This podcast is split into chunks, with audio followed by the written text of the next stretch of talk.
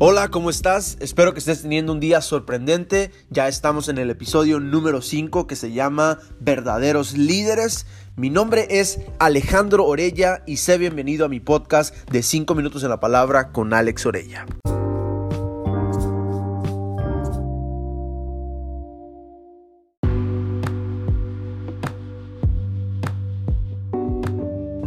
El 15 de enero del 2015, la revista Expansión publicó que el 80% de las empresas en México carecen de empleados con verdaderas cualidades de liderazgo, lo cual es muy preocupante.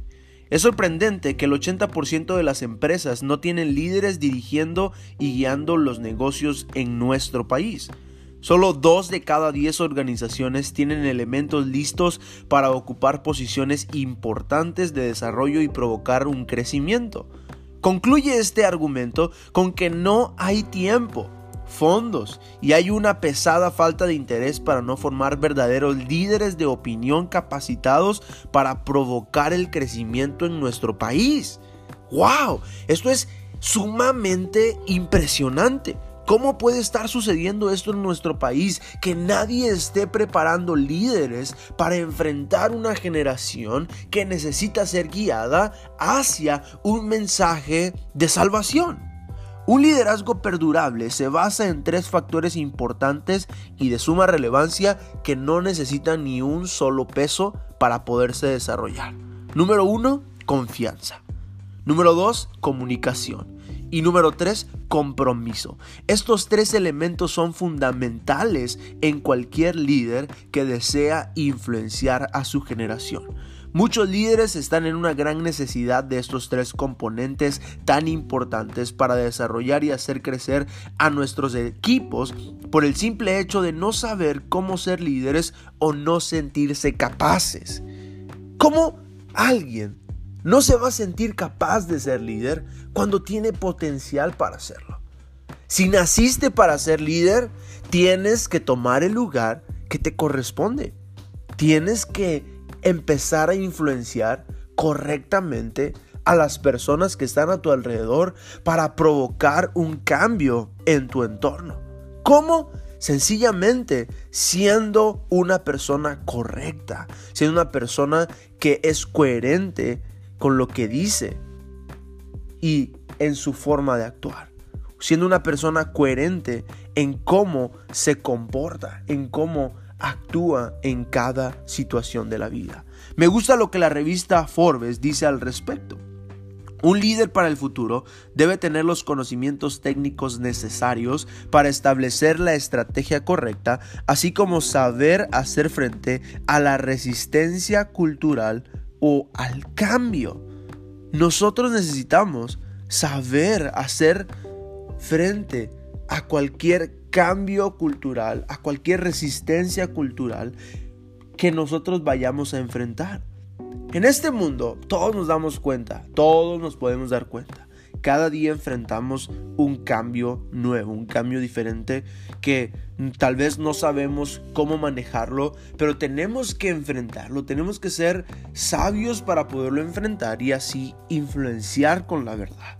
Sencillamente, en pocas palabras, un líder necesita saber desarrollarse a sí mismo cada día para poder tener la capacidad de desarrollar, guiar e inspirar a otros. Un buen líder no empieza con otros, empieza consigo mismo. Como iglesia no podemos tener líderes enfermos que solo buscan posiciones y tienen falta de compromiso. Líderes que no son capaces de sostenerse por sí mismos y por lo tanto no pueden sostener a otros. Líderes que buscan inspirar a otros y ellos mismos no están inspirados o apasionados por Dios. No digo que Dios no va a formar nuestro corazón y nos está capacitando muchas veces mientras avanzamos en el llamado que Él tiene para nosotros, así como Él lo hizo conmigo. Pero hago referencia a la necesidad que nosotros tenemos de ser intencionales en buscar ser moldeados para ser buenos líderes. Alguien que no está dispuesto a ser entrenado o enseñado no puede ser llamado líder. No existe sabio en su propia opinión. Voy a volver a decirlo. Alguien que no está dispuesto a ser entrenado o enseñado no puede ser llamado líder. no existe, aún no existe un sabio en su propia opinión. La clave de un buen líder es que permanece siempre con un corazón listo para ser enseñado, para recibir corrección y siempre dispuesto a mejorar. El mundo está cansado de lo mismo, lo predecible, lo inestable, lo común y ordinario. El mundo necesita personas dispuestas a darlo todo para caminar contracorriente y desafiar lo que todo mundo llama diferente, pero en realidad es más de lo mismo. La palabra diferente significa que no es igual, que no se parece o tiene otras características o cualidades.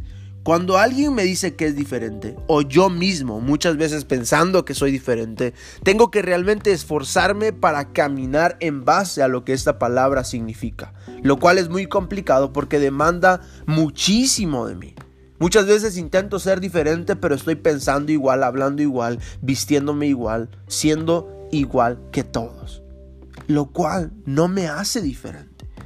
Solamente los verdaderos líderes están dispuestos a pagar el precio para poder caminar en un estilo de vida totalmente diferente, con estándares sumamente elevados, con compromisos sólidos y sobre todas las cosas con la disposición de permanecer con un corazón correcto para ayudar a cambiar lo que está mal en la vida.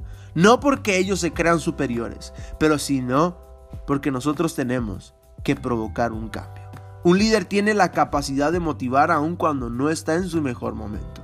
Un líder tiene visión y prudencia para poder alcanzar sus metas. Un líder orienta a su equipo y se mantiene enfocado en sus objetivos. Un líder permanece dispuesto al cambio. Un líder mantiene valores firmes y es ejemplo en todo lo que hace. Un líder cuida de su equipo, no solo lo quiere. Un líder analiza posibilidades para no sacrificar a nadie en el equipo. Un líder influencia a otros, no necesariamente con palabras, pero sí con ejemplo. Un líder enfrenta la adversidad aun cuando no sepa cómo vencerla. Un líder siempre lleva a su equipo a un ambiente fresco y seguro para crecer. Me gusta muchísimo la historia de Daniel en la Biblia, creo que es el claro ejemplo de un verdadero líder. Él marca un estándar totalmente radical como líder que nosotros necesitamos observar y seguir si verdaderamente queremos impactar a este mundo.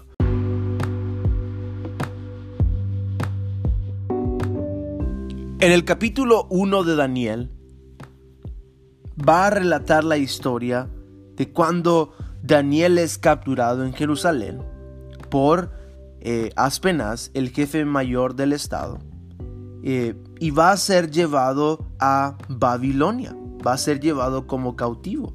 Pero algo que me impresiona de esta historia es que van a llevar cautivos únicamente a los jóvenes con las más altas cualidades. No van a agarrar a todos. No se van a llevar a todos. Van a llevar únicamente a los mejores. Voy a leer Daniel capítulo 1, versículo 3 en adelante. Dice, en Jerusalén ordenó a Aspenaz, el rey Nabucodonosor, jefe del Estado Mayor, que trajera al palacio algunos de los jóvenes de la familia real de Judá y de otras familias nobles que habían sido llevados a Babilonia como cautivos en el versículo 4 describe que solamente querían seleccionar a jóvenes sanos, fuertes y bien parecidos. Asegúrate de que sean instruidos en todas las ramas del saber, dijo el rey Nabucodonosor, que estén dotados de conocimiento y de buen juicio, y que sean aptos para servir en el palacio real. Enseña a estos jóvenes el idioma y la literatura de Babilonia. Entonces Daniel fue seleccionado y pasó a ser parte del grupo de jóvenes que iba a ser entrenado para que estuvieran como reserva para los servicios del rey. Por lo tanto, imagínate en el verso 5 dice que el rey les asignó una ración diaria de la comida y del vino que provenían de su propia cocina. Debían recibir entrenamiento por tres años y después estarían al servicio real. Pero, ¿te imaginas? O sea, básicamente Daniel iba a ser consentido y entrenado por los mejores. Pero vamos a leer lo que dice en el versículo 6. En el versículo 6 continúa diciendo que Daniel, Ananías, Misael y Azarías fueron cuatro de los jóvenes seleccionados, todos de la tribu de Judá. Y el jefe del Estado Mayor les dio nuevos nombres babilónicos. Belsasar, Sadrach, Mesac y Abednego.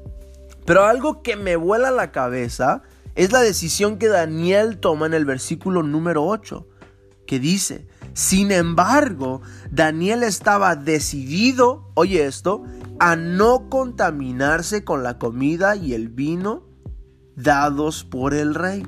Le pidió permiso al jefe del Estado Mayor para no comer esos alimentos inaceptables. ¿Qué? Daniel rechazando la mejor comida que podía tener a su disposición. Daniel eleva el estándar y nos destroza con cualquier argumento que podamos tener para decir que sería bueno cuando menos probar un poco de la comida del rey para no deshonrarlo. Daniel está dispuesto a marcar la diferencia y ser puesto como líder. Aunque el jefe del estado no quería, Daniel le dijo, por favor, pruébanos durante 10 días con una dieta de vegetales y agua.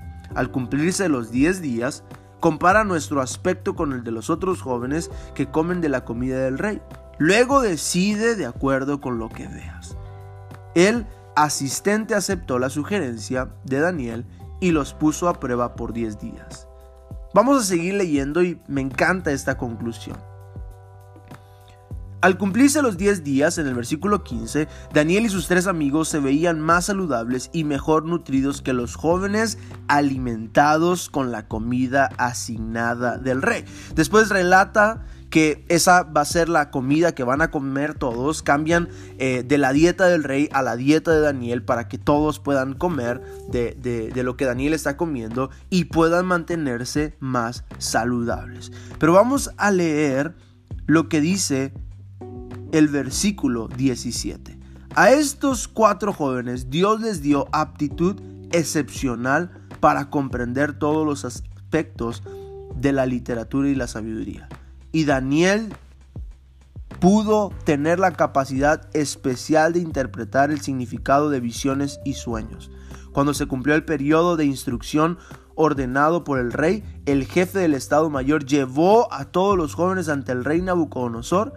El rey habló con ellos y ninguno le causó mayor y mejor impresión que Daniel, Ananías, Misael y Azarías, de modo que entraron al servicio real. Cada vez que el rey los consultaba sobre cualquier asunto que exigiera sabiduría y juicio equilibrado, oye esto, los encontraba diez veces más capaces que todos los magos y brujos de su reino. Daniel fue encontrado diez veces mejor que cualquiera otra persona en ese reino. Esto es impresionante. Una sencilla decisión de no contaminarse lo cambió todo. Una decisión de caminar diferente lo cambió todo. No hacer lo que todos más hacen realmente provoca que seamos mejores. Quiero darte un buen consejo.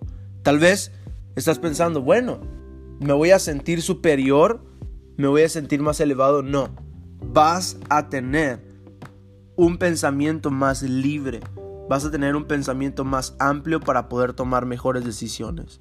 Cuando decides no contaminarte, cuando decides caminar de forma diferente, puedes influenciar al mundo de una forma diferente. Un verdadero líder toma decisiones atrevidas, arriesgadas sin importar el costo de estas. Un verdadero líder decide no contaminarse y hacer a un lado los supuestos mejores manjares, así tenga mucha hambre para buscar marcar la diferencia que lo va a llevar a ser mejor. Podía parecer estúpido rechazar la comida del rey, pero muchas veces esa comida te hará gordo, flojo y te provocará que pierdas el enfoque. Por lo tanto, el ser una persona que no hace lo mismo los demás realmente provoca un impacto en tu generación 10 veces mejor. Decide hoy no contaminarte y entrégale tu vida por completo a Dios. Estoy seguro que tus días serán mejores y todas las oportunidades que tanto deseas no tendrás que ir a buscarlas. Esa diferencia que van a ver en ti provocará que muchas oportunidades vengan a ti y muchos quieran estar contigo. La diferencia siempre será mucho mejor. Ser diferente siempre será mucho mejor. Pagar el precio será difícil, pero serás en todo 10 veces mejor.